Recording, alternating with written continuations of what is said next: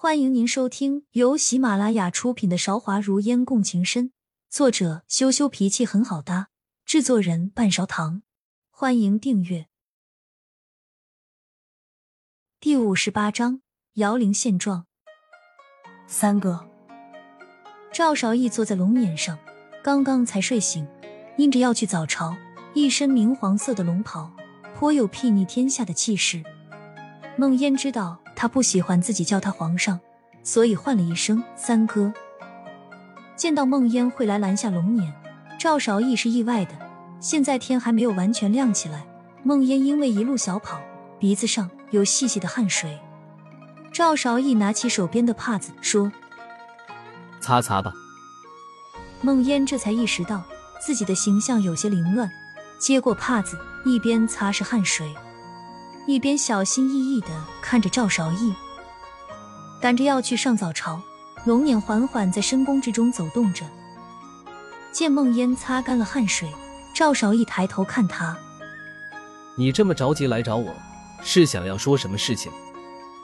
记起来自己前来的目的，梦烟攥紧了手中的帕子，说：“三哥，我听说你今天要在残花节上面宣布立我为皇后的圣旨。”哦，赵少义早在孟烟拦下龙年的时候就知道孟烟已经知道了这件事，却还是不动声色。我第一次看到有姑娘这么厚脸皮，求着我立你为皇后。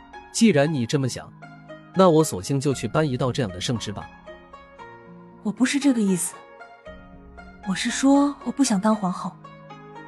孟烟意识到自己可能被耍了，急忙否认。那你是嫌弃当皇后喽？赵韶义话赶话，逼得孟烟无路可退。嫌弃当皇后可是大罪名，孟烟这回更加着急否认了。不是，我不是嫌弃当皇后，我可不敢。我只是……只是什么？见孟烟没有接着说下去，赵韶义凑了过去，离他更加近了一点。好像下一秒就要吻上他，这可是在皇宫外面这么多内侍宫女。梦烟被他轻浮的举动吓了一跳，猛地往后退，撞在桅杆上面，脑袋瓜子生疼生疼的。你看你，就是这么不小心，上次在船上就是这么不注意才会翻下去，这次在朕的龙眼上你都能受伤。赵韶义抓住梦烟的头。赶忙看了起来，还好没出什么事，只是有些疼。孟烟嘶了一声：“怎么了？很疼？我给你揉揉。”说着，赵少义温和的指腹在孟烟撞伤的地方游走了起来。孟烟的头发还是之前清香的味道。赵少义突然有种就想这么陪她坐下去，不去早招了的冲动。三哥，不疼了。孟烟抓住赵少义的手，提醒的声音温和轻柔。赵少义收回了手，外面的内侍不敢打扰龙辇之内温存着的两人。听到动静，才在外面小声说：“陛下该上早朝了，你做我的龙辇回母后的寝宫，我下完朝就来找你，乖。”说罢，赵少义摸摸孟烟的头，在额头上面印下了一吻。准备下去，三哥。孟烟叫住了赵韶义。怎么了？你还想说什么？外面的群臣已经到了。赵韶义上早朝从来没有迟到过，还是回过头来等着孟烟开口。孟烟也注意到了这个事情，心里的话瞬间不想说了，摇摇头说：“没什么，三哥，你快去上早朝吧。”既然有一个人能够将他放在心上，他为什么要推开呢？孟烟坐着龙辇回到长宁殿的时候，赵雪飞已经进了太后的寝宫。老人家都喜欢早起早睡，后宫的嫔妃们都还没有醒。孟烟在内侍的引领下前去参拜太后。这是孟烟第二次来了，第一次来的时候还是赵雪飞领路，可是那天孟烟紧张的什么都不记得了。一切对他来说还是那么陌生。